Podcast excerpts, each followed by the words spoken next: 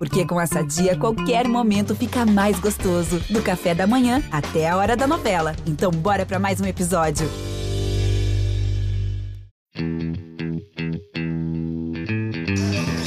Albert, bem! O eterno capitão deste time. Lá vem ele pro saque. Vai, Nalber, vai, Nalber, vai, Nalber. Alô, alô, rapaziada, ligada no GE. Globo, episódio 45 do Na Rede com Nauber. E olha, para apresentar esse cara aqui, vou até gastar um tempo, hein? O que não falta é história, o que não faltam são clubes em que ele jogou. Atualmente ele está no Minas, mas já jogou em Campinas, em Taubaté, Monza, jogou no Japão, jogou na Coreia, jogou no RJ antigo RJX, jogou na Rússia, jogou na Itália em dois times, no não, dois times nada, quatro times, Taranto, Trentino, Cúneo, Latina, jogou no Unisul, no Suzano, começou no Flamengo e tem muito título também, mas eu gosto sempre de citar esse cara pelo seguinte, ele é medalhista olímpico, campeão de Champions League, campeão de tudo, mas ele é o, um dos dois únicos caras no mundo que foram campeões mundiais em todas as categorias, em três categorias. O outro vocês pesquisem aí para vocês saberem quem é. Não é não? Grande Leandro Bissoto, que legal. Obrigado por você aceitar esse convite. Vai ser um papo muito bom, papo de rubro-negros. Eu ainda não não vou falar quem é essa terceira pessoa que está aqui, vou apresentar daqui a pouquinho, mas vai ser um papo bem bacana, cara. Eu quero saber direitinho como é que está esse seu momento, porque o momento é dos melhores, hein? Você está se reinventando, essa carreira longa já, mas que parece que ainda tem muita coisa pela frente. Obrigado, é um prazer te receber. Olá, Albel, prazer é meu estar aqui conversando com você. Você, pô, cresci vendo você jogar, sendo referência lá quando eu comecei no Flamengo, sua plaquinha lá, olhava todo dia, campeão mundial juvenil lá do lado do vestiário, você sabe muito bem. E, pô, e fazer parte desse clube aí junto com você é uma honra enorme. É, né, é, não é fácil, as coisas acontecem e tive essa sorte aí também de de, de, de estar tá nesse, nesse clube seleto aí de campeão mundial em todas as categorias. E, e é bacana porque é, faz praticamente 20 anos aí do, do primeiro título e bacana você ter mencionado a questão da longevidade é, realmente eu tenho me eu me reinventei esses últimos anos pro pro meu estilo de jogo mudou totalmente. Era um cara muito físico, de uma bola mais alta. Passava, o foco era passar por cima do bloco, longo ataque. E fui vendo que o voleibol foi mudando. Os bloqueadores foram ficando muito grandes, muito rápidos, que antes um cara do meu tamanho era mais lentão, não tinha tanta mobilidade. Agora a gente tem jogadores aí 2 e 5, 2 e 10, 2 e 11, que se movimentam como um cara de 90 quando eu comecei a jogar. Então eu vi a necessidade de mudar alguma coisa e a, e a coisa mais assim que dá para você mudar no ataque é a velocidade da bola. E fui, né, foi difícil no começo porque você foge totalmente da sua característica, mas com a insistência ali eu fui desenvolvendo outros golpes, outro estilo de jogo e tô, tô sobrevivente aí, né? 39 anos em abril e tô, tô sobrevivendo. A longevidade aí tá, tá sendo mais do que eu esperava. Pô, cara, é sensacional. Um dos assuntos, um dos tópicos, justamente esse que você falou, cara. Como você se reinventou com essa bola mais rápida. Já já a gente vai conversar sobre isso. Agora, Leandrão, é o seguinte: para vir nesse podcast com a gente, nós somos brabos, hein, cara? Que nós somos os dois únicos campeões mundiais e tudo. Mas eu tinha que chamar um outro brabo, brabaço da nossa história, porque ele é o primeiro brasileiro a encostar numa medalha de ouro olímpica, hein? Carlão, Pô, tu sabia dessa, meu irmão? Eu estava pensando aqui, como é que eu vou apresentar? Pô, ele é campeão de tudo também, o Carlão, mas é o primeiro brasileiro a encostar numa medalha de ouro olímpica como jogador, porque era o capitão do time de 92 em Barcelona. Esse papo vai ser bom, hein, Carlão? Papo estrelado aqui. Prazer, Nalber, mais uma vez. Pô, obrigado aí pelo convite. É, acho que é sempre prazeroso conversar sobre o voleibol, né? E, obviamente, você trazendo figuras importantíssimas na história do nosso esporte. Né, hoje a gente com Leandro de Soto aí, que né, de qualquer forma para a gente é um exemplo de longevidade, né? e, sem dúvida nenhuma, é um cara que eu admiro, que já acompanho há bastante tempo. Né? É uma das perguntas que eu queria fazer né, ao Vissoto é, é, exatamente isso, né, Alberto, sobre essa longevidade. Ele já falou alguma coisa aí, né, mas eu acho que eu já vi até um comentário do próprio Albert, né, nos jogos do Vissoto, se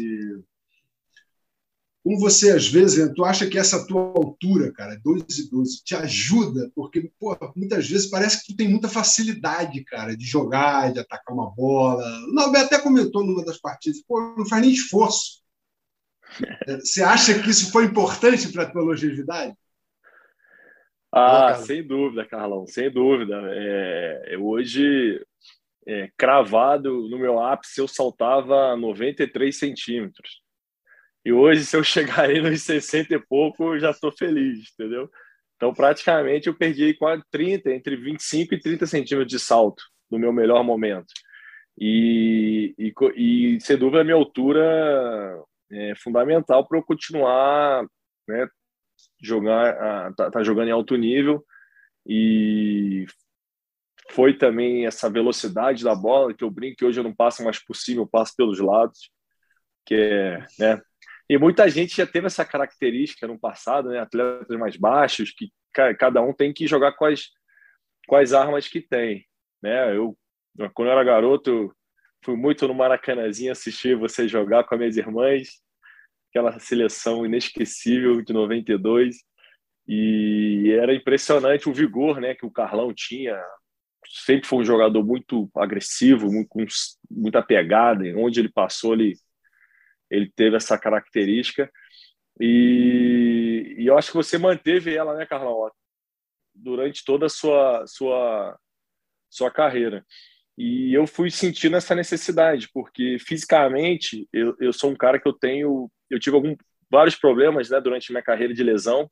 Uhum. Desde o começo, com 18 anos, eu operei os dois joelhos. Com 19, eu já tive um rompi o supra espinhoso, quase que eu parei de jogar tive muitas lesões, né? Inclusive na seleção da Olimpíada, na quarta de final, eu tive o meu, meu adutor quase teve uma rotura total e não consegui ajudar o Brasil aí na, na semi nem na final. E eu fui começando a entender meu corpo, é, como que era a reação da, do, ao treinamento e também tive a sorte de encontrar treinadores que começaram a entender né? Que, que, que o Leandro Bissotto não precisava treinar de repente igual a outro jogador e tinha que fazer um trabalho diferenciado. Então hoje eles, é, com a idade, eles entenderam isso e agora é, é, é, administrar, né? Eu tenho que estar sempre administrando essa questão do, do físico e, e com certeza é, é, essa, essa, essa compreensão dos treinadores me, ajud, me ajudou demais. Se eu tivesse que treinar como eu treinava 10 anos atrás, eu não ia estar jogando mais vôlei. Isso é fato. É. Ô, ô, Leandrão, muito interessante esse assunto né, que o Carlão abordou, porque, cara, tem muito atleta que escuta esse podcast aqui. Eu gosto sempre de falar que pô, os convidados eles vêm aqui e deixam várias mensagens importantes, e uma dessas é da longevidade. Cara, eu vou confessar para você. Quando eu te vi lá no início da carreira e a gente escutava né, as conversas, pô, maior potencial, mas ele não consegue dar uma continuidade, ele se machuca, ele tem lesão, isso e aquilo. Naquele momento eu imaginei, poxa, ele não vai muito longe. Eu já tinha até convivido com outros jogadores muito altos, assim como você, eles realmente tiveram tá, muitas dificuldades iniciais. Mas chegou um determinado momento, cara, que você conseguiu encontrar o seu equilíbrio, teve alguma contusão ou outra pontual, mas conseguiu dar continuidade e encontrar o seu equilíbrio. E não foi muito novo, né? Foi já ali 27, uhum. 28 anos, um pouquinho mais velho, e aí você agora com 38, 39, com, vindo de, de ótimas temporadas. Isso aí se deve à sua disciplina, isso aí se deve à, à evolução da fisiologia, ao que você falou, a, conscientização maior dos treinadores. Qual, qual o balanço geral que você faz disso, cara, para que você conseguisse chegar nesse momento? Que eu confesso mais uma vez, eu não imaginava que você pudesse estar jogando em alto nível beirando os 40 anos, ainda tem coisa pela frente, hein? Qual o, o balanço geral dessa, dessa história toda? Cara, e, e, o engraçado é que eu, eu achei que eu ia parar com 30, né? Quando eu comecei, uhum. quando tinha tanta lesão, foi, cara, eu chego nos 30. Aí fui, fui, fui, fui, 28, fui melhorando, 29, 30, cheguei no 30, opa, dá pra ir até uns 35, eu acho. Aí bati o 35, foi, opa, vamos bater. Aí eu tô vivendo ano após ano. Mas é, é, eu acho que o, a grande coisa foi o, a, a, compreensão do meu, do meu corpo, né? Uhum. E eu fiz, eu tive também um, fiz um teste genético que, uhum. que, que, que, que avalia suas predisposições para doença, para várias coisas, e uma coisa que eu descobri, e infelizmente foi tarde, que meu corpo tem uma baixa resposta ao processo inflamatório. Uhum. O que, que isso significa? Que o treinamento ele é um processo inflamatório. A gente vai, uhum. treina, o corpo inflama e você recupera, inflama e recupera. E eu não recuperava igual os outros companheiros, entendeu? Várias vezes na seleção, eu, pô, como é que vocês estão? Os caras, não, tô bem, tô bem. E eu ficava quieto, eu tava destruído. E eu não entendia. Aí eu pensava realmente igual na, no passado, pô, sou mais frágil, eu não aguento o ritmo tal. Quando, na verdade, é, eu podia ter compensado esse déficit pela, por ser um cara alto, ter explosão e ter técnica na, no equilíbrio do treinamento. Eu acho que eu poderia ter produzido mais, é, até na seleção. Só que você sabe como é que é, lá não tem margem para ah, poupar, né? Não, é porra, né? essa de, pô, vamos dar uma seguradinha. Mais ou menos. não tinha, era impossível. Mas eu também não sabia, né? Eu sabia isso depois que eu fiz esse exame, mais tarde, já estava até fora da, da seleção. E então eu cheguei com fundamentos para os treinadores, assim, falei, olha, tá aqui meu exame, eu preciso fazer algo diferente, senão eu não chego no jogo. Mas e... esse diferente, esse diferente foi é, é, só em quantidade ou você fez algum trabalho específico, individualizado, seja na parte física ou na parte técnica? Porque, pô, realmente chama muita atenção isso, cara.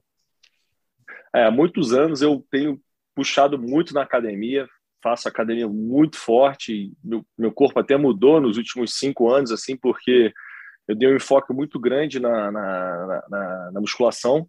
E uma coisa que foi também fundamental foi tirar o treino de bola da manhã. Eu não uhum. treino de manhã e, e isso me, me, deixou mais com mais energia para o treino técnico. Sem salto, né? Desculpa, né? sem, sem salto, salto né? sem saltar. É, no finalzinho eu já estava fazendo isso também. Não, Ô, Carlão, não, não, não, é, não, é, não é não, sem não, salto, não. É sem nada. É só parte física peso, e treino à tarde, né? Casa. É. é. peso e casa. Peso, uma horinha de peso, estou em casa e vou para casa. Então, assim, não só para a cabeça, porque, cara, são 27 anos alongando, aquecendo, treino, tal, tal. Então, ajudou muito na parte mental de não ter esse treino da manhã, porque o treino da manhã é aquele treino de defesa, oposto, né? Recuperação de bola. Cara, é um treino que desgasta que não, e não é um treino legal para assim, né? Eu, falar ah, é legal, eu não acho, né? Pode ser que tem outros atletas que acham o treino de defesa, recuperação de bola legal. É, se fosse até um passe, né? O passe é até mais, pô, são passadores e tal, mas defesa, recuperação de manhã depois do piso, setor travadão, era e isso faz parte do processo, né? Eu acho que tem que ser feito, senão é, o atleta fica com esse déficit técnico, mas depois de tantos anos, né, eu acho que eu não senti tanto né, a diferença na defesa, no jogo, assim, por não fazer de manhã e foi teve um efeito contrário, que eu chegava com mais energia no treino da tarde, conseguia treinar melhor e fui desenvolvendo mais ainda minha parte técnica, com essa bola mais rápida. Então foi uma série de fatores que, que, que foram somando, né? Eu sou um cara que eu prezo muito sono, durmo bastante, eu durmo oito, nove horas à noite, à tarde também, eu tento dormir uma horinha. Tem vezes que meu corpo pede mais, eu durmo duas, três, duas e meia, três. Então, alimentação. E um cara muito família, né? Então não tem muito oba-oba, extra quadra, é casa, família. Tá ajuda, tá né? Ah, ajuda muito. Oh. É, Ô, Carlão, ajuda muito. Pô, Carlos, se a gente tivesse, né, cara, essa consciência, muitas vezes a gente podia ter jogado até um pouco mais tarde, né? É que a gente sempre falou, né? Nós que jogamos na Itália, principalmente, quanto que eles aproveitavam o treinamento na qualidade. Eles treinavam menos, mas a gente viu jogadores chegando, todos eles, né, próximos dos 40 anos jogando. E no nosso caso, a gente teve muita intensidade, mas difícil passar dos 35, 36, 37 anos inteiros são, né? E aí a cabeça, foi o que ele falou, a cabeça cansado, o corpo cheio de dor. Pô, se a gente tivesse tido essa, essa consciência, né, Carlão? Pô, essa, essa conscientização dos treinadores, principalmente. É, eu acho que foi importante também a experiência que a gente teve no, no exterior, lá fora, né? até para a gente aprender também um nível de treinamento diferente, uma conscientização diferente. Eu acho que para mim foi uma surpresa quando eu fui para a Itália. Tenho certeza que para o Vissoto também. Né? Eu uhum. acho que uma pergunta também que eu ia te fazer, né? Foram fases distintas para você, obviamente. Hoje tu está numa fase assim mais light. Eu não vou dizer light. Light a gente fala no sentido de que você vai policiando aquilo que você está fazendo e, né, obviamente, sempre em, comunicação com a comissão técnica para te manter na melhor situação possível e sem contusão, que é que vocês sabem que o que acontecia lá fora. Mas é óbvio que foram momentos diferentes, né? É, tu falou aí, negócio da seleção que não dava para poupar. Como é que você achou que foi a tua passagem na seleção, né, da importância da seleção para você na tua carreira, da tua continuidade, para continuar mantendo a motivação, né? Para nós três que participamos, né? Por exemplo, eu fui um cara que eu me desmotivei depois que eu parei de vestir a camisa da seleção. E eu vejo que hoje não é bem assim, cara. Você pode continuar a tua carreira, você pode continuar se divertindo. A gente vê isso em você, a gente vê isso no William, entendeu? Então, assim, é, como é que foi isso? Como é que tu trabalhou isso? Eu acho que de repente é a tua personalidade. O Carlão, o, o Norbert falou antes, eu acho que isso é uma questão até da, da, da cultura do momento, né, do treinamento, uhum. do voleibol. Ah, eu peguei a cultura de vocês muito tempo, que era, pô, treinar sacrifício, aquele, aquele, aquela briga, tinha briga entre os atletas, para todo um puxando o outro, e ao ponto até de um insultar o outro, e era coisa, uma coisa louca, assim, era, era pressão o tempo inteiro, era a pegada, o pau quebrava no treino, no jogo, e todo mundo ia para cima, entendeu? Não tinha essa, ah, pô, o cara não tem essa, era, era, era o que a gente sabia que era o melhor, né? E, e hoje é, eu, eu, fico vendo assim, né, em relação à seleção brasileira, eu cheguei na seleção tarde, né? Eu fui convocado a primeira vez de muito novo, eu fui com 18 anos, já fui convocado, tanto que eu tenho duas ligas mundiais no meu currículo de tabela, graças ao Nauber aí, que eu estava inscrito. E só que eu nem cheguei a treinar, porque eu cheguei já machucado lá, não consegui dar continuidade, igual o Nauber falou no começo.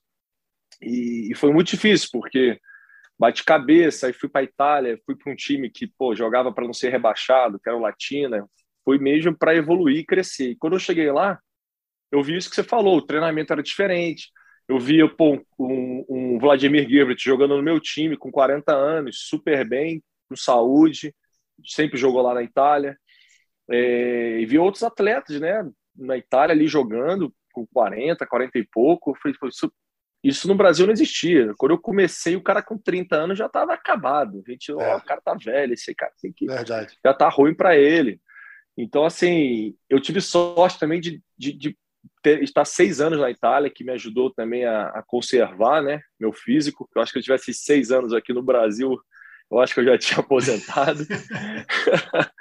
e, e, só que era muito complicado, porque eu vivia um ótimo momento lá no Trentino, e chegando em todas as finais, ganhando praticamente tudo, e tinha um ritmo. E quando chegava na seleção, o ritmo era muito mais intenso, principalmente de manhã.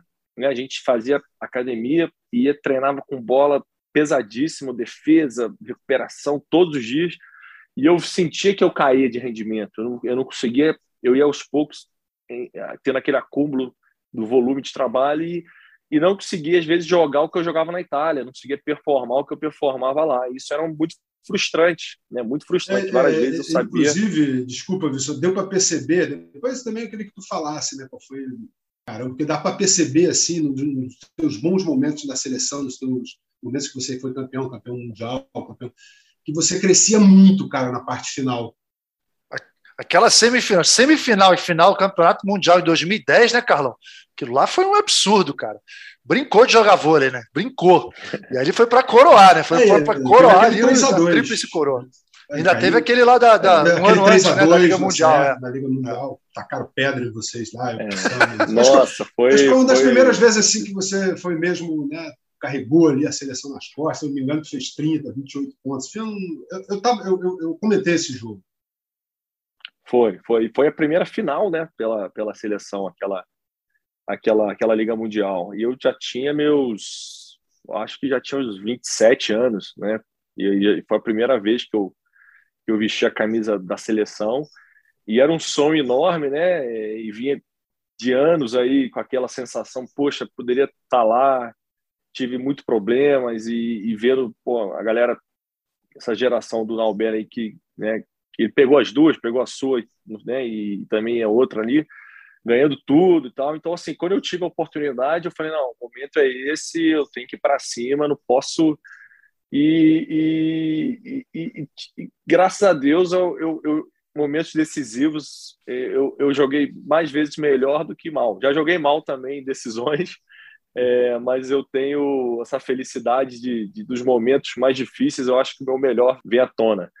Então, aquele momento, aquela semifinal contra a Itália, final contra a Cuba, eu sabe que você está na, na zona, né, que eles falam, na zona, para tudo era instintivo, joguei de uma maneira que eu não sabia como que eu estava jogando, eu só ia. E, e foi o que me deixou muito chateado em Londres, né, que eu acho que se eu tivesse naquela final ali, eu ia, eu ia ajudar muito, ia ajudar muito pelo pelo histórico que eu tinha, né, de, de, de, de nesses momentos, eu acho que eu poderia ter ajudado muito a seleção, mas sem, sem modéstia, vai, manda ver. Pode falar assim, fala assim. Se eu tivesse na final, a gente não perdia nem a pau. Pode falar, não tem problema, não. espancado, não tinha espancado o Musevski. não tem como falar isso, não tem como falar isso, porque perdemos eu não estava, mas que eu ia ajudar, eu tenho certeza que eu ia, pelo histórico. Pelo é. histórico. É. Pode ser que a gente perderia, né? Mas o histórico está a meu favor. Cara, deixa eu te perguntar uma coisa. A torcida do Minas vai escutar esse podcast aqui. E vocês, cara, estão criando expectativas. A gente conhece muito bem, eu e o Carlão conhecemos muito bem o ambiente do Minas Tênis Clube. É um ambiente que respira voleibol.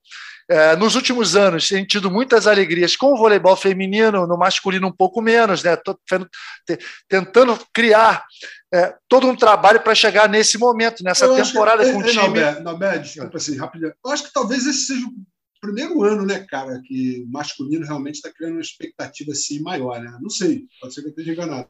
É, desde 2007, né? O último título de, é. de Superliga do, do Minas foi em 2007, então são praticamente 15 anos e agora ganhou um título nacional, que foi a Copa Brasil, está em primeiro na Superliga, e a gente sabe que já é criada aquela expectativa. A galera do Minas é exigente, está acostumada a ganhar.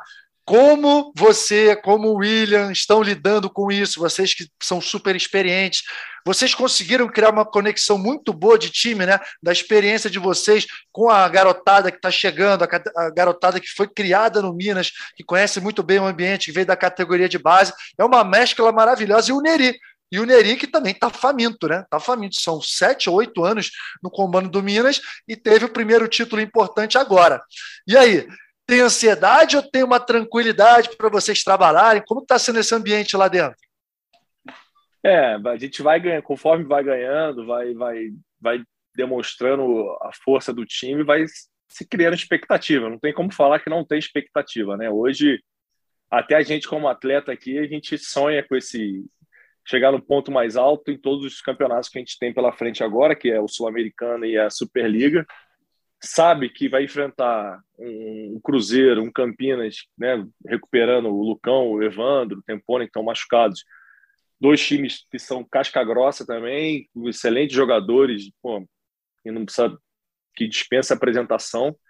Então, assim, é difícil, a gente sabe, mas a gente, ao mesmo tempo, a gente está com a confiança que a gente tem condições de chegar. Eu acho que a diferença desse ano para os outros, o Minas fazia um bom campeonato e ela ganhava de Taubaté, fazia uma semifinal, mas sempre batia na trave. No Mineiro, batia na trave nos campeonatos. Fazia, é, é aquele time jovem, ah, mas o time é jovem, então, entendeu? Não tinha expectativa. Já o feminino não, foi um time que teve investimento, trouxe jogadores renomados e isso automaticamente gera expectativa. A coisa que está muito legal esse ano, Albé e Carlão, é que assim, é, é, um ano especial, porque eu e o William, e isso é uma função que eu, que eu desenvolvi nesses últimos anos, é, a gente tem um papel muito importante de fazer os, os mais novos terem, é, performarem melhor. E não é só assim, na, eles vão vendo na, nas nossas atitudes, nos momentos difíceis, como a gente reage. Não é só falar, é, são os exemplos também. E é muito bacana que a gente tem um entendimento do jogo, né? Muito grande. Então, você dá uns toques para os meninos, pô, nesse momento você tem que jogar dessa forma. É, você usar um bloqueio, você tem que ter esse tipo de, de, de, postura de entrada na bola.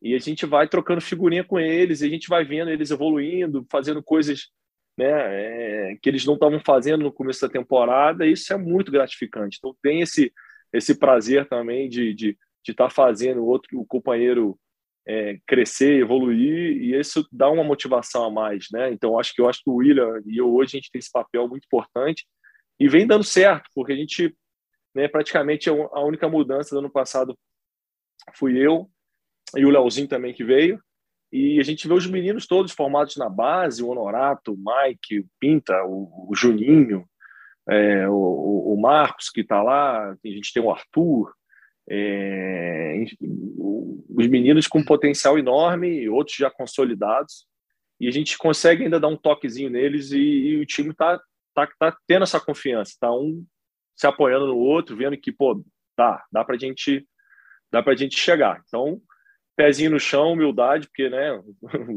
o jogo só se ganha dentro da quadra, trabalhando dia a dia, mas o fato de a gente ter ganho uma, uma medalha já depois de tanto tempo dá uma confiança e dá esse sentimento para os meninos que eles são capazes, né? Eu acho que isso é muito importante, porque para ganhar, para ser vencedor, você precisa vencer, né? Porque não basta só ler livro, ter pensamento porra, positivo. Sensacional. É isso mesmo. Ai, cara, é muito bom Porque... isso, Carlão. Definiu, né, cara? Porque assim, hoje em dia o que tem de Pô, que tem de mensagem motivacional, que tem de, de Instagram motivacional, que tem essa galera nova, essa geração nova, deve ler direto isso. Mas assim, para você ser vencedor, você tem que vencer, pô, senão você não vai saber o que, que é. Vai, Carlão, faz aí sua pergunta para ele. Não, eu, eu fazer. Leandro, como é que é pô, trabalhar assim com. Eu, eu, gosto muito, cara, eu sei, acho que eu já vi o Norberto também falando muito bem dele, né? O Neri, o técnico dessa nova geração aí, né? Como é que você trabalhar com técnico mais jovem? A gente vê que ele explica muito bem, assim, pelo menos. É, como é que é o técnico dele, como é que é o treino dele é, no diário, como é que é o, o tratamento. Eu não conheço ele assim, conheço né, de treinamento, né? Eu conheço assim ele dirigindo, gosto muito dele dirigindo a equipe do Minas e vejo que vocês estão uma sinergia muito boa com ele. Como como está sendo a tua experiência com ele? O Carlão, meu primeiro contato com o Neri, eu tinha 14 anos, seleção carioca no Rio, e ele já, pô, já, já era técnico há alguns anos. Então, é um cara que veio da base, né, desde, desde novo, é, eu, quando eu fui para a Unisul, ele era assistente do alemão lá no primeiro ano que eu estava na Unisul. E foi um cara, vou te falar, assim, é, é, dos técnicos que eu trabalhei, é, é, o cara que mais entende como ensinar o voleibol, como é, ensinar tecnicamente é, uma, uma tática de bloqueio, uma defesa, o passe, o dele sabe demais, sabe demais, assim, de pequenos detalhes, de posição do pé, de passo, de posição do corpo como você tem que estar tá, sua postura para sair para o bloco, para enfim, é, é, impressionante assim o conhecimento que ele tem do, do jogo, da, da, da, da técnica fina, porque muita gente fala, ah, taca, taca alto e longo, mas e aí, como é que você vai explicar isso para o atleta? Como é que você tem que fazer? Como é que você quer entrar, entrar na bola? Quando a bola encurta, o tipo de passo que você tem que dar, ajustar. Então, cada situação ele tem uma chave, uma, uma, uma, uma informação para o atleta achar a solução. E, e, é muito bacana que, que, que, ele também, da gestão né, do, do, do treinamento, a gente é, treina de forma muito eficiente e bem intensa, né, principalmente é, os meninos mais novos que não tem essa folga, essa mamata que eu e a gente tem de manhã de não treinar. Então, de manhã eles estão lá ralando. Boa, hein, é Mago? É porque... Mas é muito legal porque os meninos compreendem, entendem, né? Não ficam, pô, o cara não tá treinando, eu tô treinando. Então, eles levam super numa boa. Já tive outras situações de outros clubes que alguns jogadores ficavam incomodados de eu, de eu não estar tá treinando, ficar aqui, pô, o cara não treina, não sei o quê, chinelinho, blá, blá, blá. quando na verdade o importante é estar tá todo mundo bem para o time ganhar, né? Porque não adianta eu, de repente, treinar igual a eles e chegar no jogo e não conseguir ajudar eles a, a, a conquistar uma vitória. E, e, o Neri também super é, compreende essa situação, está sempre pedindo, né, perguntando feedback e, e para os meninos também ele é um, os meninos têm sorte de ter o ter o Neri aí como como técnico porque em curta distância ensina muita coisa e, e assim é aquela coisa né? A gente sabe que o, que o, que o esporte também é investimento né? Então em Minas nos últimos anos não tinha um investimento como o feminino tem por exemplo e, e sempre fazendo chegava pela essa qualidade da formação dos atletas, como ele pegava essa molecada da base e trabalhava para performar no adulto, e o Minas sempre brigando ali com os times grandes, mas sabe que na hora do vamos ver, a, a experiência, a bagagem do atleta pesa. Então, eu acho que essa foi a importância também minha e do William aqui, de poder trazer essa bagagem, né, de dois atletas que já rodaram, já ganharam, já venceram por, por onde passaram. Acho que essa mescla aí está sendo, tá sendo muito interessante. Agora, meu amigo Leandro Vissoto, vamos voltar a falar de seleção. Seguinte, cara, de, de, a sua última participação em seleção foi em 2014 no Mundial da Polônia, não? Quando foi? Foi 2015. 2015. Liga Mundial. Liga é. Mundial. Isso. Cara, você passou um tempo fora, e aquela história que a gente acabou de falar, né? Longevidade, idade hoje em dia é só um número, a gente tem exemplos tanto no masculino quanto no feminino. Seleção brasileira, no momento, né? O Wallace falou que se aposentou, realmente precisa, disse que precisa de um descanso para a cabeça, para o corpo, está pensando numa longevidade maior no clube. Os substitutos dele, Felipe Roque, está vindo de lesão também, o Abuba, também lesão. A gente tem alguns jovens valores, mas quero saber o seguinte: Leandro Vissoto estaria disponível para uma ligação do Renan? Renan, que te conhece, eles foram campeões de Superliga juntos, conhece desde lá da Unisul, estaria disponível para bater um papo dentro dessas limitações de treinamento ou de um espírito diferente? Você estaria disponível para vestir a camisa da seleção novamente? Porque essa é uma posição que a gente está com problema e a gente está preocupado, hein, cara? Principalmente para esse ano de Mundial. Diga aí, meu amigo. Ô, Norberto, sem dúvida, sem dúvida. Como, como, é que aí, Renan, aí, Renan. Seleção, seleção é sempre seleção. Seleção é. é seleção, imagina, né? nessa altura do campeonato dar uma mordida lá numa convocação e vou, e vou, e vou, vou dar trabalho, viu? Ah, e, foi, garoto. E foi, e, foi, e foi muito engraçado, porque agora na, na, na final lá da Copa Brasil, é, eu tava saindo do elevador e dei de cara com o Renan. E, pô, Renan, tudo bem? E, e cara, parabéns, tá bem. Ele sempre, cara, pô, muito bacana, sempre com uma mensagem positiva. Aí eu, ah, então, beleza, tchau, tchau. Eu tava saindo assim, foi Renan. Aí ele virou, ó, se precisar de mim, pode contar, hein? O pessoal tá meio machucado aí. Eu falei brincando, né? Aquela Aquela brincadeira Espetáculo! De verdade. Espetáculo! Essa aí todo mundo do voleibol vai ficar sabendo, hein? Obrigado por contar essa, hein, cara? Agora, pô, o Renan certamente a ele chegou sabe. A idade, ah. Chegou a idade você já não mede palavra, né? Você já não segura a língua. Fala que tem que falar, isso mesmo.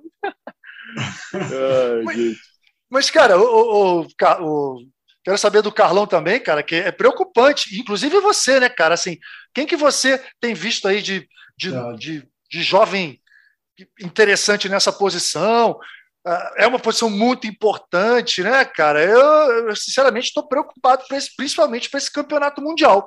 Uh, para Paris 2024, a gente tem, ainda tem uma estrada, mas para campeonato mundial, e o Brasil vai sempre muito forte para o mundial, me preocupa um pouco a limitação de, de jogadores. E, enfim, quem que você tem visto aí de interessante que poderia contribuir, além de você, logicamente, que já levantou o dedinho, Renan, estou aqui à disposição. Me convoquei. Pergunta foi para você, Carlão. Foi para mim, não, hein? Não, pra, não pra, foi para ti. Para vocês dois, para você, para vocês dois, mas principalmente para você que está jogando aí. Vai, fala aí. Está jogando, é quem que você está vendo aí? Ah, eu acho que o, o Darlan está vindo aí, né? É um potencial muito grande, mas é, tendo pouca experiência, saiu do juvenil agora, está se consolidando ainda, precisa evoluir na, na, na, questão mental, do entendimento do erro, né, na gestão do erro. Ainda é um cara que pontua muito, mas é, ainda tem um, índice de erro um pouco, um pouco alto para o nível, pro alto nível aí da, da, da, seleção brasileira. E tem o Alan, né, que está voltando também de lesão no pé, não sei em que ponto que ele está, mas é, já estava ali, né, já foi para a Olimpíada. E, rapaz, é, é, tá complicado, assim, de jovem, jovem mesmo aparecendo, só temos o, o Darlan. É, né, da minha geração aí, a gente né, tinha um, tinham vários opostos na minha geração, eu, o Samuel Fux, o outro Leandro, é, Wallace Martins. Então, só na seleção aí já, já, já saíram quatro que chegaram na seleção adulta. Então, a gente está tendo esse, esse gap aí, mas acho que também devido à lesão dos meninos, né, que, que tiveram esses problemas físicos. Mas é o que o Norbert falou, acho que para Paris já vai estar tá todo mundo 100%. É, mas é curto prazo, né? Porque a gente vai ter aí também pelo menos as competições, né? Depois da Superliga, enfim. Acho que você tem que ficar ligado aí, se preparar. Uai, já comprei minha passagem para Disney com, com, as crianças já, meu. Uai! Ah, mas isso aí a gente dá viagem, já pensou? Isso aí e, como é que tá, prazer, né?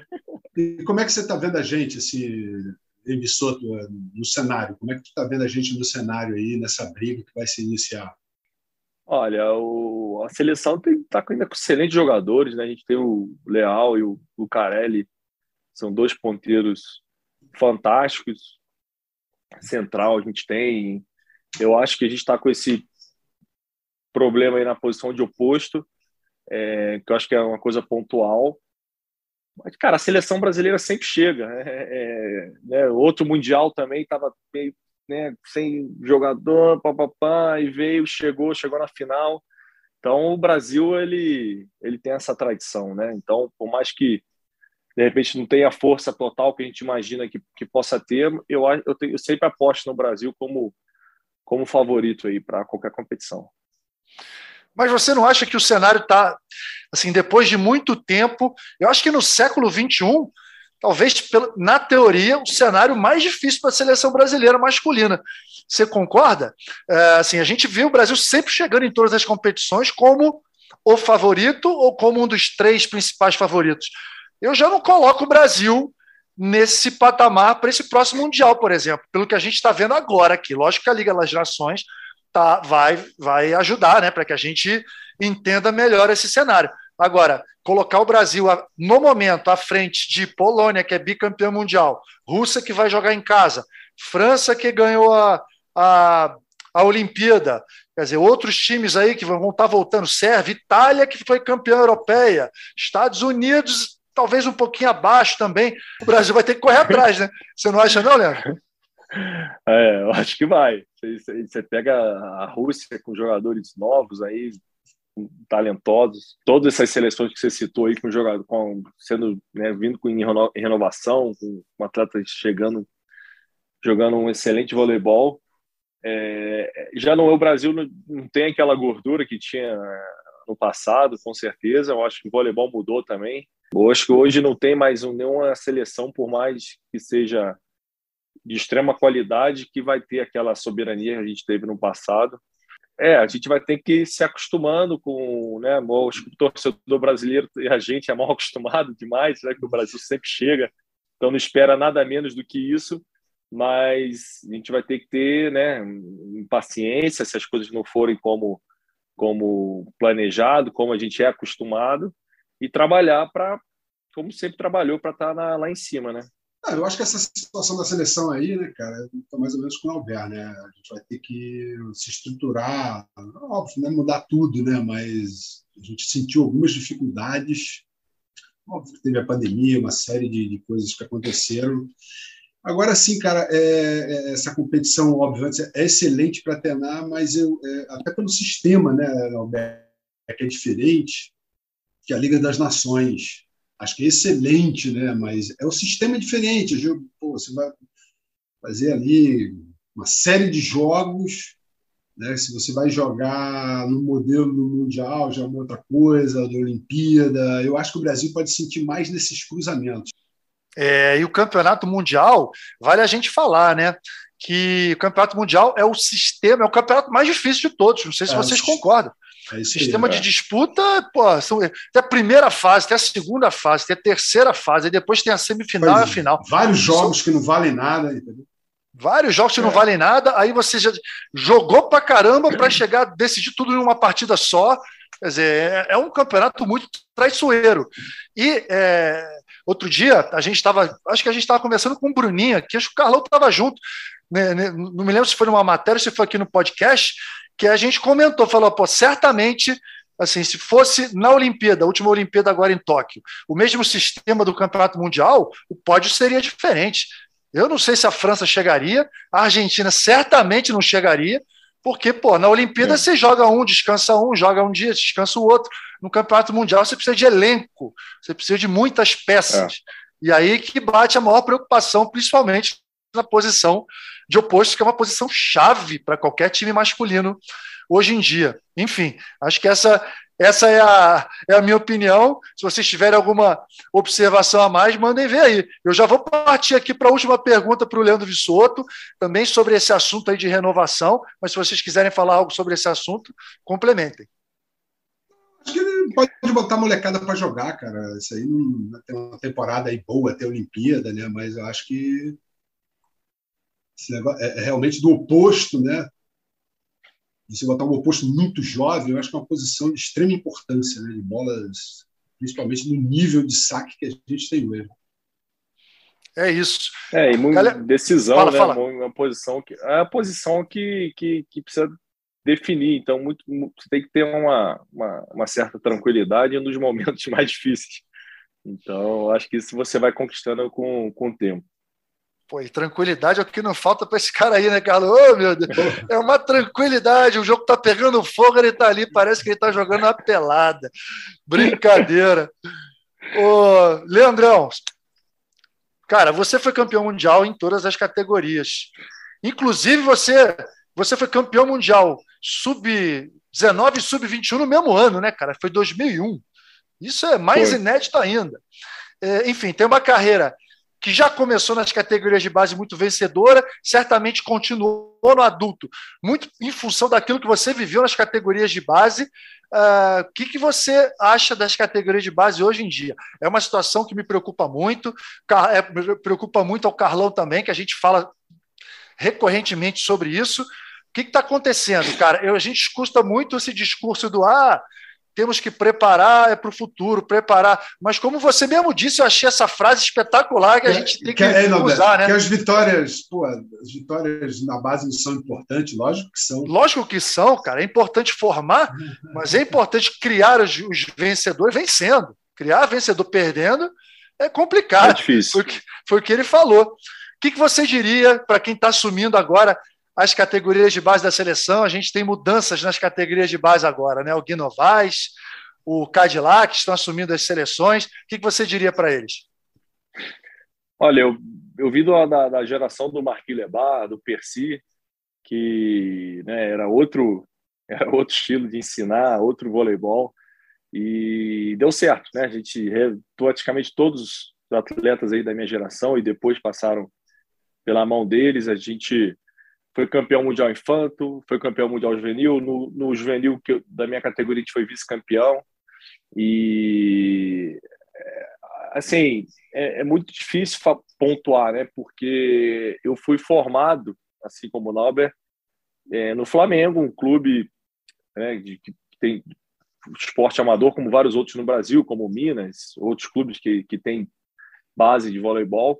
A gente não tem um, um programa sistema de, de, de, de escola, de, de, de, voleibol nas escolas, nas universidades, como tem nos Estados Unidos. Então, isso vai limitando cada vez mais. São poucas pessoas que têm acesso a um clube ou ser sócio de um clube para poder fazer um esporte. Eu acho que isso pesa bastante também. E o número né, de atletas que, que, que, se, que querem pagar o preço, né, Albert? Porque não é fácil você abrir mão de ter que abrir mão de muita coisa. Eu, quando era moleque, com meus amigos, eu passar Ano Novo e Arraial da Ajuda, eu estava treinando. Então, é, hoje em dia também tem que ver esse ponto, o, o preço, né? Quem, quem, quer pagar o preço de, de, de estar tá ali, né? Fazendo melhor.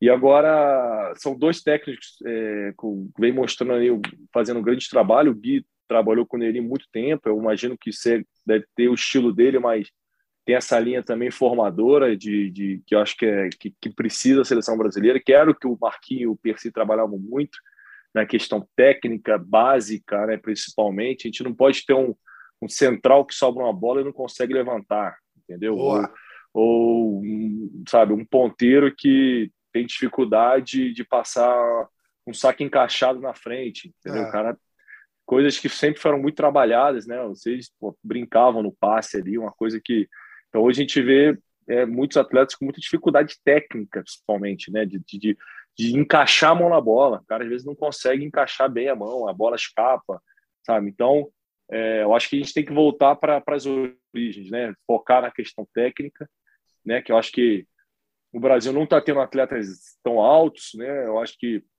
lá fora, pô, a Rússia, a Polônia, tem atletas enormes, e eu acho que já não está tendo isso mais no Brasil, mas a gente vê uma França que tem atletas baixos e jogam voleibol de excelente qualidade. Por quê? Porque Sim. é uma equipe técnica, sempre foi uma escola técnica. Né? O francês ele tem uma habilidade, ele, ele larga de tudo que é jeito, usa o bloqueio. E a Argentina está seguindo essa linha também, muito parecida com a França, e tem, é. tem, tem que ver os atletas argentinos, não tinha ninguém de dois metros no time da Argentina, praticamente.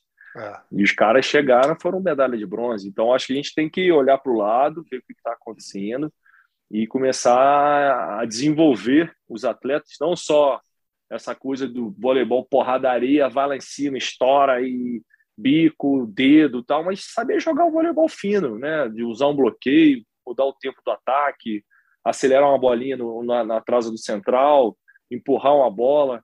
Eu acho que isso falta muito muito, muito, muito para os atletas aqui brasileiros. Estão chegando. É, muito bom, gostei. Carlão, gostei. E parar de dar desculpa é. também, hein? É, Parar de ficar dando desculpa, perde de ficar dando desculpa. Ah, vamos preparar para não ser olhando isso aí. Não, é, Pô, e assim, eu gosto, eu gosto de falar da base, porque eu assisto mesmo, entendeu? Então, eu é. vi todos, sub-18, sub-23, feminino, vi feminino excelente, também não conseguiu resultado, mas tem meninas excelentes, né? E, só que você tem que detectar esse erro aí. Eu acho que também estou mais ou menos ali com a opinião que você deu. Não existe, a gente não tem um padrão de voleibol, entendeu? Não é como a escola americana, até mesmo o projeto italiano, né? Enfim, a gente viu que a Itália fez aí, levou dois times, mas o das Nações. Cada uhum. técnico é ensinado de uma maneira, é isso que acontece, né? É, eu já fiz várias críticas sobre isso, né? bola sobra de graça para o cara levantar. O cara não sabe avaliar se, se vai meter uma manchete, se vai dar um toque. Aí estraga uma bola, um contra-ataque num momento importantíssimo, porque não sabe uhum. levantar uma bola. Então, é isso que você falou, basicamente. É, eu acho que o Brasil não tem um. Eu acho que assim é muito é, velado. Cada treinador faz o seu, não, não, não tem uma, uma troca de, de, de ideias, um conceito é muito individualista esse ponto, sabe? Eu acho que nos Estados Unidos os caras padronizaram desde a seleção americana feminina, campeã olímpica, como se dá uma manchete, até a menina que está começando num clube lá no Arkansas. A manchete se dá assim, o toque faz assim. Então eles têm uma cartilha de treinamento que é seguida desde desde pequenininho e vem dando resultado, né? Essa seleção americana eu vejo, eu vi agora a final do vôlei universitário lá, eu fiquei chocado. Tinha uma menina do meu tamanho oposta, super coordenada, sabia jogar. Pô, como é que você vai. Como é que você vai jogar contra a menina dessa hora que ela pegar mesmo a, a manha do jogo? Tipo, e tinha outra central com 2 e 6, que já está na Itália, acabou a faculdade, é, já está lá na Itália. Te dou um sabe? exemplo, é, né, que você está falando, aí, desculpa, Bissota, é, dou um exemplo, a Nia, a Nia, que está jogando aí no César Bauru, está jogando para Nia Reed. Aí tu fala, é, a Nia Reed. Aí você fala, pô, vai ser convocada. Meu irmão, quantas opções o Kiro ele tem de oposto? Pô. É, é, impressionante. Você entra no site lá da seleção americana, tem, um, tem dois times, sei lá, 50 atletas, e você vê todas jogando aí na, na Alemanha, em alto nível, jogando em tudo que é lugar do mundo. Os Estados Unidos, na minha, opinião, vai dominar o voleibol feminino por muito tempo. É, ó, vai, é difícil, pode, pode ver uma Rússia, é, é, ver uma Rússia e tal. É, mas me preocupa com o Brasil que é até o porte físico, né? A gente não tem atletas como a Thaisa, uma, uma Fabizona, sabe? Por mais que a Garay seja baixa, mas é uma atleta extremamente explosiva, sabe? Com uma pegada pô, muito, muito forte. Então, é, é preocupante, não, é, é, difícil você pontuar, né? Por isso está sendo feito errado. Eu acho que a gente tem que é, explorar a característica do que a gente tem na mão e tirar o melhor. Então, de repente, a gente não tem um atleta com porte físico X, que igual a seleção americana, que tem mulheres de 2 metros, a revelia, a gente tem que desenvolver uma menina de 85 que seja eficiente e consiga jogar, fazer coisas que a outra de 2 metros não faz, que é o que você falou, só uma bola para levantar tem que ser perfeita. Defesa, subir bola, jogar no volume. E isso serve tanto no masculino quanto no feminino, né? Eu acho que a, a grande coisa é não é não querer ser igual à Rússia, e sim desenvolver o, o, o sistema com o que você tem na mão né, de, de, característica física e técnica dos atletas e refinar isso da melhor forma para trazer o um resultado. Né? Não, não, não, só tem um, um, jeito de jogar voleibol, né? A final olímpica foi um exemplo, a, a França contra, contra a Rússia, né? Um time é. gigantesco contra um time baixo de volume, que sabia jogar e ganharam, campeões olímpicos. É isso. Acho, para concluir, né? Acho que em algum momento a gente se perdeu nisso.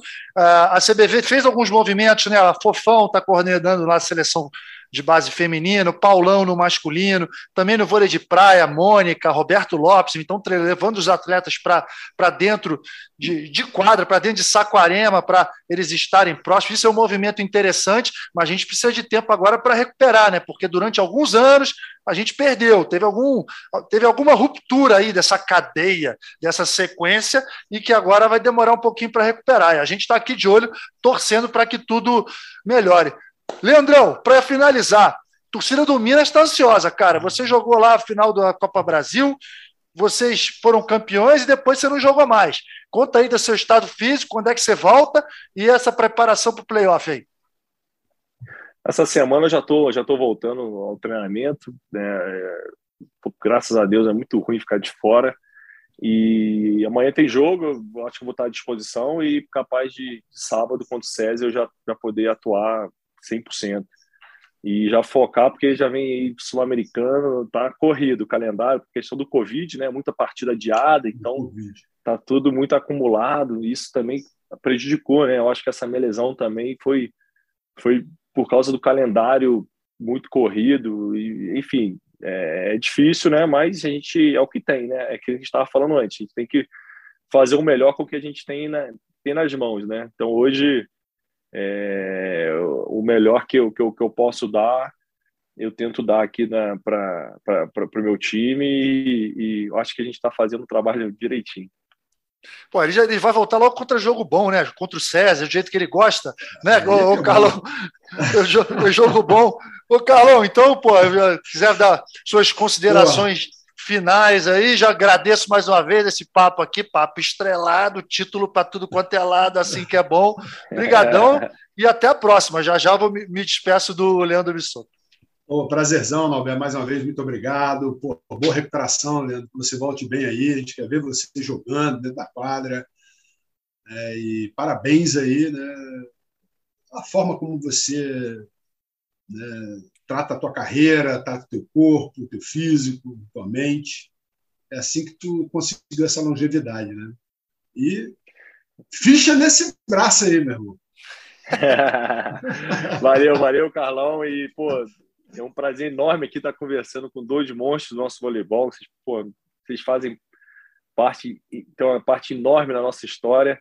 E é uma honra enorme estar aqui. E a gente sabe, a gente sabe que é o momento, né? A gente a carreira passa, daqui a pouco eu tô, tô parando de jogar e, e, e vocês são, são, são um espelho para a gente, da forma como a gente tem que levar na, numa pós-carreira, como tem que se preparar. Estou extremamente capacitados e preparados aí no que vocês fazem. E campeões, assim, absurdamente, né? Então é uma honra enorme. Eu agradeço muito de poder estar aqui batendo papo com vocês. Parceirão, cara, obrigado. Algumas coisas muito legais aqui. Primeiro, de mais nada, obrigado pelo convite, pelo convite, por aceitar o convite, né? Você que é sócio, nós somos sócios desse clube aí, dos, dos tricampeões mundiais, pô, e que o Carlão é muito bem-vindo né, para sentar nessa mesa aqui, poder conversar, porque é o primeiro a encostar numa medalha de ouro olímpica no Brasil. Você falou coisas muito legais, né? Pô, para você se tornar um vencedor, você precisa aprender a vencer. Isso é muito legal. Isso é muito interessante, porque tem muita gente que fica falando que ah, a gente aprende a gente aprende na derrota. A derrota, a única coisa que serve é aprender alguma coisa, mas aprender mesmo a ser vencedor é ganhando, ganhando. É a melhor maneira da gente aprender. Ei, Nalberto. Ah. Pelo menos os três pegaram um, um que massacrou a gente, o Marquinho Lerbar. É isso aí, foi um grande formador, está lá no Japão e foi um grande formador, um cara que super especial nas nossas vidas.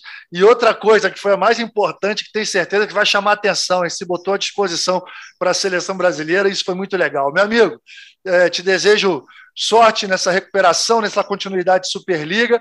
Tamo junto, cara. É, a galera de Minas está na expectativa, eu tenho certeza que ganhar ou perder a Superliga é consequência, vai, vai ser a gente sabe que vai ser uma final difícil, vai ser um playoff super equilibrado, mas eu tenho certeza que tudo que vocês puderem fazer, vocês vão fazer. Sorte, sucesso e tamo junto. Valeu? Valeu, Nobé. Obrigado, obrigado, Carlão. E vamos, estamos sonhando com isso aí. A torcida Minas Tenista está sonhando com esse, com esse título e a gente vai, vai buscar. Maravilha. Queria agradecer aqui todos os meus ouvintes, a Queca, ao Olavo, que está aqui hoje, assessoria do Minas, Brigadão, ao Rafael, ao Maurício. E daqui a 15 dias estaremos de volta com outro episódio do Na Rede com o Nalber. Espero que vocês tenham gostado. Esse papo foi maneiríssimo. E daqui a 15 dias, outro papo melhor ainda. Valeu? Até mais, gente. Tchau, tchau. Nalber! O eterno capitão deste time. Lá vem ele pro saque. Vai, Nalber. Vai, Nalber. Vai, Nalber.